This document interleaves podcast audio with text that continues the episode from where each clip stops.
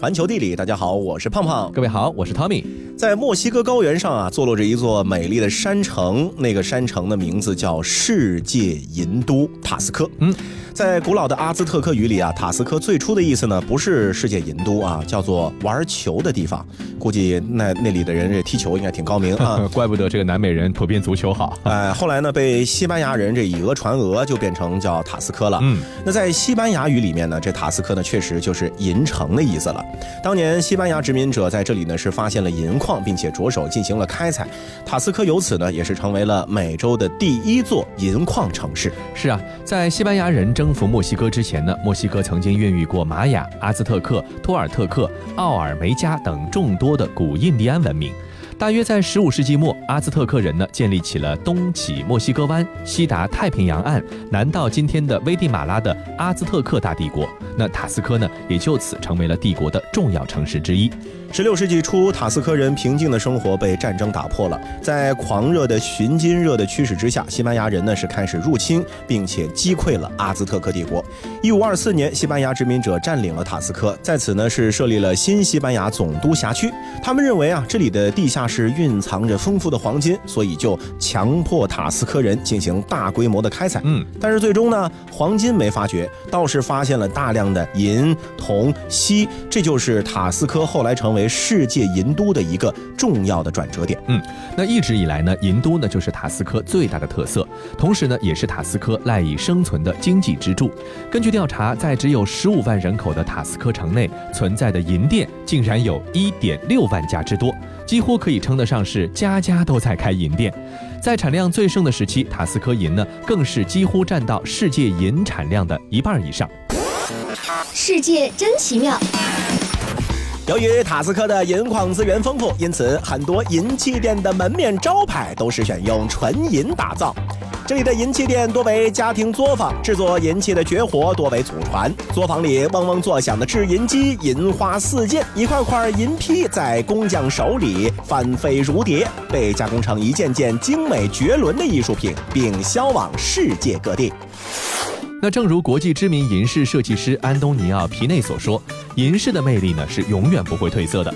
现在每年十一月的最后一个周六到十二月的第一个周日，塔斯科都会举办国家银饰节。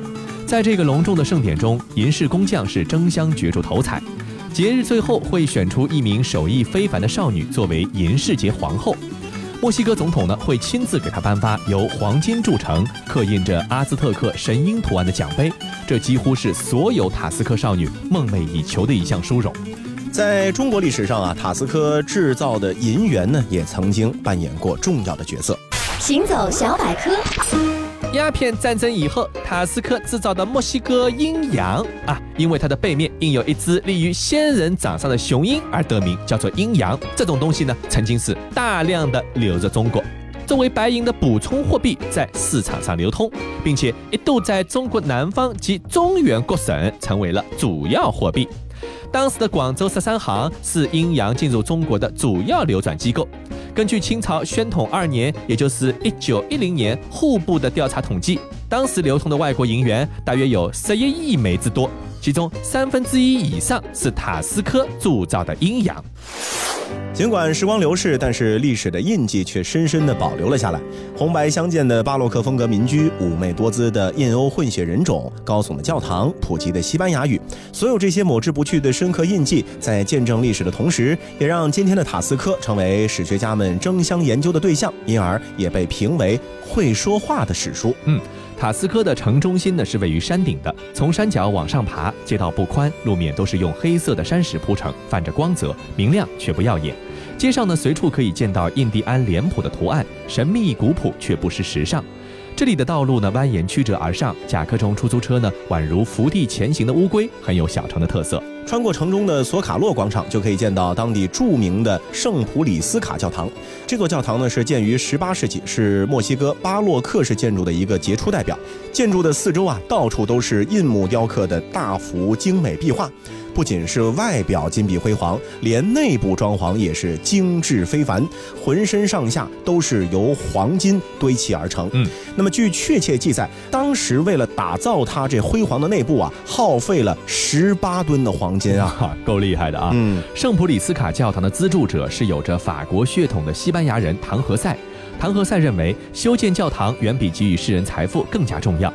在这种信念的驱使下，唐何塞就不惜耗费自己毕生的财富，修建了圣普利斯卡教堂。唐何塞呢，也因其杰出的贡献和对塔斯科带来的深远影响，被后人尊称为塔斯科之父。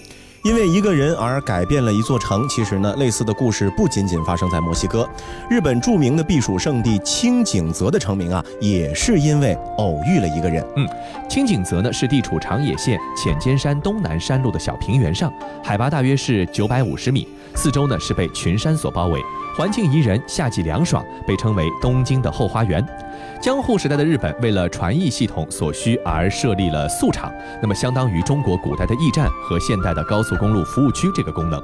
以宿场为中心形成的街町呢，被称之为宿场町。清景泽就是中山道上的一个宿场町。由于清景泽的东侧是中山道上的对兵卡，翻越非常的耗时啊，所以清景泽呢就成为了往来的旅人留宿歇脚的一个选择啊，嗯这有点强制性质。商店、旅店、餐馆呢是围绕着宿场自然的生长起来，清景泽町呢也因此是得以繁荣。不过到了明治时代啊，随着铁路、公路的发展呢，宿场町中转枢纽的功能呢就不再必要了，因而啊，清景泽呢也是随之没落。直到一八八六年，因为一个加拿大人的出现，这个山间小镇被改变了命运，一跃登上了世界舞台。一八八六年的夏天，一个加拿大人和一个苏格兰人到访清景泽。我的名字叫亚历山大·克罗福特·肖，来自加拿大。我的祖辈个个都是职业军人，怎么样？是不是很帅气？我的名字叫做詹姆斯 ·M. 迪克逊，来自苏格兰。我的祖辈，呃，呃算了，太久远的事情我一般都记不住，我只记得我现在是东京大学英语系的一名教师。来，同学们，跟我念：苹果，apple，apple，苹果。苹果，apple，apple，苹果。嗯，很好。来，再跟我念：笔，pen，pen，笔。笔，pen pen 笔。哎，我都教了整整一个学期了，为什么你们就是学不会的？不是 apple，是 apple，不是 pen，是 pen。对不起，老师，让您生气了。我虽然说不好，但是我可以唱得很好。I have a pen. I have an apple. Uh, apple pen. 清景泽的风光让肖想起了远在多伦多的家乡，他顿时爱上了这里。哦，让我赞美你美丽的清景泽。哦，让我祝福你可爱的清景泽。经由肖向友人推荐，清景泽在外国人中的名声便口耳相传开来。更加幸运的事情是啊，清景泽呢赶上了两年之后铁路通车的时机。嗯，一八八八年信越本线的长野段开通，设置了清井泽站。一八九三年，曾经难以翻越的对冰卡被铁路打通，由此呢可以直通东京。山明水秀的清井泽很快就吸引了更多的外国人以及知识分子、文化人的到来，一跃成为了日本著名的避暑胜地。到了大正时期，也就是一九一二年到一九二六年期间，清景泽呢作为旅游城市得到开发，陆续呢为日本的富裕阶层所青睐，并成为日本文学影视作品中的常客。嵯峨岛昭的清景泽夫人、宫本辉的避暑地的猫，以及推理小说家内田康夫的多部作品呢，都是选择了清景泽作为故事的发生地。一九五七年，年轻的明仁天皇正是在清景泽的网球场邂逅了皇后美智子。清景泽啊，还是目前世界上唯一的一个同时举办过夏季奥运会和冬季奥运会比赛项目的城市。那当然了，这个头衔很快会和北京分享。嗯，那在一九六四年呢东京奥运会期间，新井泽是承办了马术项目。一九九八年长野冬奥会，新井泽是冰壶的比赛地。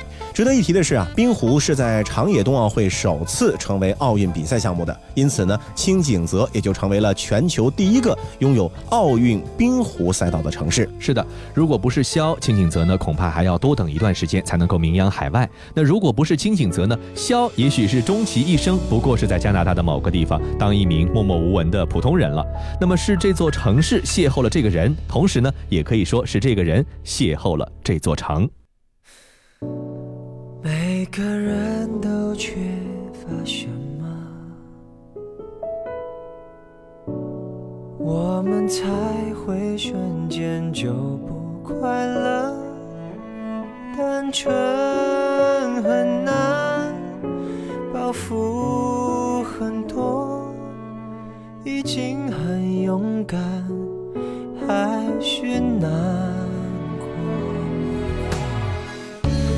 就算爱也会变冷的，可是现在抱的你是暖的。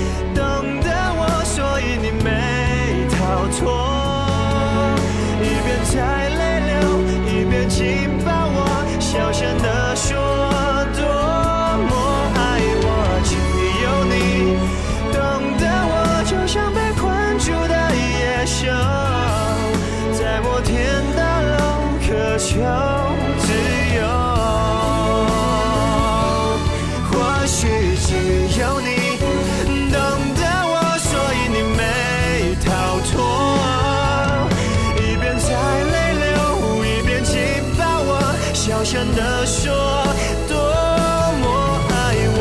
只有你懂得我，就像被困住的野兽，在摩天大楼渴求自由。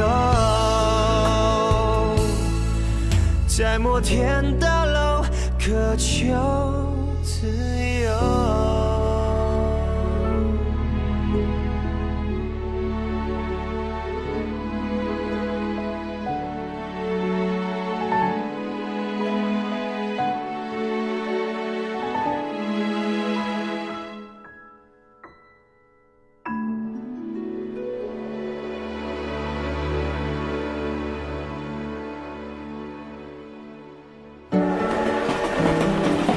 环球地理，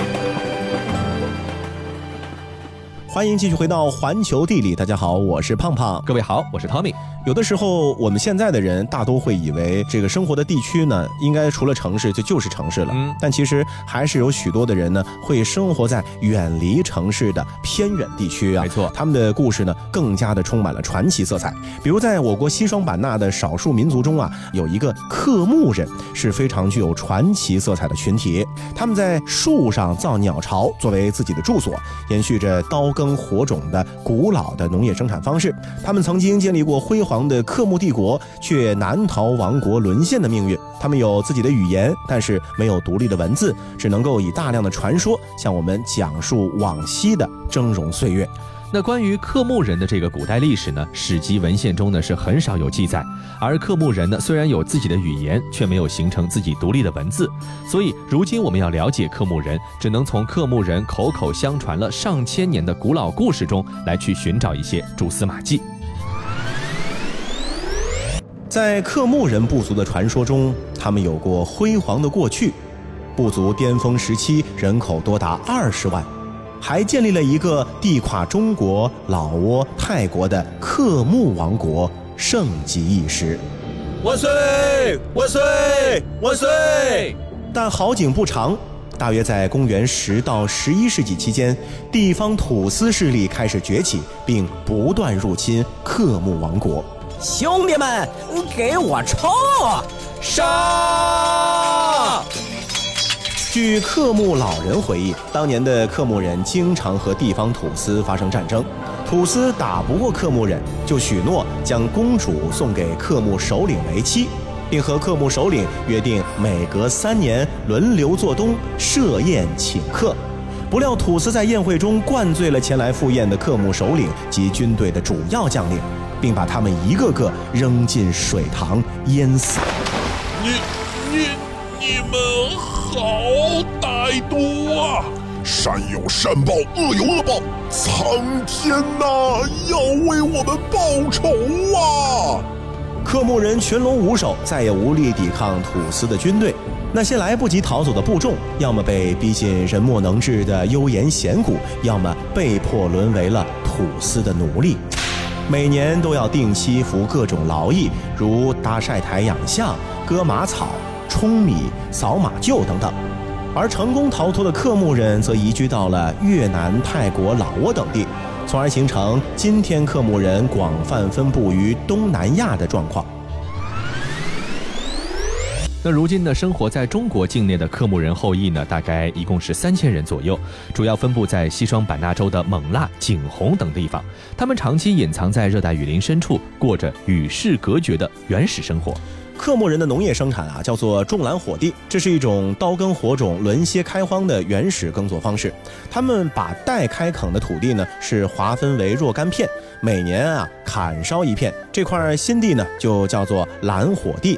然后种上旱稻、玉米、番薯、豆类等作物，但因为生产水平较低，尽管终年辛苦劳作，但是仍然是食不果腹。因此呢，他们就必须通过采集、狩猎、捕鱼等其他方式去获得更多的食物来源，甚至有的时候啊，还要不断的搬迁，以寻找野果丰富、水源充足的地方，过着半游牧式的生活。嗯，那到了近代啊，随着外界的人们不断进入雨林，克木人呢与世隔绝的原始状态逐渐被外来文明慢慢的改变，他们开始寻找适合长期居住的地方，把房子从树上移到了地上，修建了清一色的矮墙干栏式吊脚楼，逐渐形成了一个个自然村寨。再后来，克木人把村寨陆续迁到坝区边沿、临水靠山的地方，在国家的帮助下呢，统一盖起了傣式竹楼，从此就彻底完成了从游耕到定耕的这种转变。那在雨林中长大的科木人啊，呃，还有一个称号叫做丛林之子。嗯他们能够在密林中是健步如飞，轻松捕杀各种猎物。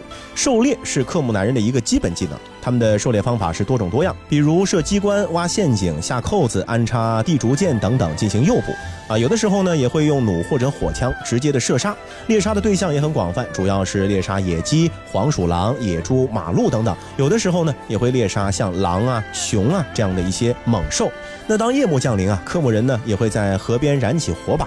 鱼有一个特性，就是见到火光啊会呆着不动。这个时候用削尖的棍子迅速对着鱼猛刺，鼠手几乎是可以做到百发百中。嗯，此外呢，克木人也是懂得充分利用雨林中的各种植物资源来改善生活。比如说，野芭蕉的果实可以来吃，花可以做菜，茎可以用来喂猪，就连叶片也成了绿色的包装纸，可以用来包裹食品或者礼品。野茄子呢是既可以食用，还可以挂在渔网上，据说呢有辟邪的效果。雨林中还有一些植物可以用来酿酒、染布、制作狩猎工具，或者呢还可以用来治病养生、为产妇驱风除湿等等这些功效。除了农业生产和狩猎，克木人农闲的时候呢，也从事着手工业啊，比如说竹编。他们用竹条编成的器物种类繁多，造型优美，从日用品到工艺品，涵盖了生活的方方面面。克木人用这些精美的竹编器物和傣族人交易，换回像锄头、盐巴，还有衣服等等的生活必需物资。嗯刚才说到了，克木人呢，过去是把房子建在树上的，只有在有需要打猎的时候呢，才会下到地面，因此呢，也被叫做鸟人。要是有姑娘看上哪个鸟人呢，就用这个竹竿啊去捅他的鸟巢。等到双方认识和了解之后呢，女方就可以将意中人呢领回家了。如果父母是热情款待，那这门亲事基本上就有谱了。那如果父母质问男方你来我家里干什么？哎，男方就知道，哎呀，这门亲事基本上是没戏的啊，就只能走了。是的，这种相亲方式呢，看似好像很简单、很草率，但实际上，克木人的婚姻观念是相当的传统的。一直到今天啊，部分的克木人家庭中仍然保持着女儿跟随母姓，儿子跟随父姓这样的一种特殊习俗。嗯，在婚姻关系中呢，从妻居和从夫居两种婚俗呢，也是依然并存。按照从妻居的习俗，男子呢要先上门，在女方家里劳动三年，才能够把妻子接回自己家。那如果女方是独生女，或者她家里缺少劳动力，男方呢也会考虑终身就跟着老婆一起过了。是的。克木人呢，虽然说已经基本融入现代社会，但是从事刀耕火种的岁月很漫长，让他们呢也形成了一个完整的农耕礼仪和信仰系统，并且呢代代相传，从未间断。其中呢最重要的就是马我崇拜。在克木人的观念中，自然界的任何东西都有灵魂，其中稻谷的灵魂就叫做马我，因此马我崇拜就成了克木人原始农耕礼仪的一种核心。克木人传统的马格月节啊，其实就是马我崇拜的一个具体的体现，也是克木人最重要的一个丰收节庆。当稻谷、玉米等粮食作物都已经收回归仓之后呢，克木人还要把稻谷、玉米、蔬菜以及镰刀、锄头等等，甚至包括田地的灵魂都叫回来，以求来年丰收。因此，村寨呢都会举行盛大的节庆活动。不同的村寨具体日期呢有所差别，但是所有村寨的人们都会在节日当天身着盛装，杀猪宰羊，在村寨中间是吃饭喝酒、唱歌跳舞。开饭前啊，先是由村寨的巫师啊以及老人举行一个叫魂仪式，然后在饭桌上呢要从老到少有序的饮酒，酒足饭饱之后呢，就开始敲响铜锣，集体的载歌载舞，狂欢直到深夜。嗯。在克木人的眼里啊，他们认为万物都是有魂的，而自然界中的魂的表现形式呢，主要是他们眼中的鬼。因此，克木人保留着许多祭鬼的习俗，他们拜鬼、求鬼、送鬼，以图人畜平安、粮食丰足。其中呢，最主要的就包括祭山鬼、祭田鬼和祭地鬼这三种仪式。那如果哪家有人生病了啊，咱们一般是去看医生，是。而克木人呢，往往认为这个生病的人啊，是鬼在作怪的原因啊，所以这个时候要干嘛呢？要送鬼。呃，也很简单，就是用泥巴捏成的鸭子、猪、鸡、牛放到村外，当成鬼神给送走。拴线是克木人的一种古老而独特的祝福方式。克木人在谁的手上拴线呢？就表示祝福谁。主人祝福客人，长辈祝福晚辈，都会拴线。一些长辈啊，还会在晚辈的手上纹身，用一些神秘的符号去祈求神明的护佑，这也是对晚辈的一种祝福和期盼。好了，以上就是我们这期节目的全部内容，非常感谢您的收听，我们下期再见。圆圈勾勒成指纹，印在我的嘴唇，回忆苦涩的吻痕是树根，春去秋来的茂盛，却遮住了黄昏，寒夜剩我一个人。等清晨，世间最毒的仇恨是永远却无分。可惜你从未心疼我的笨，荒草丛生的青春，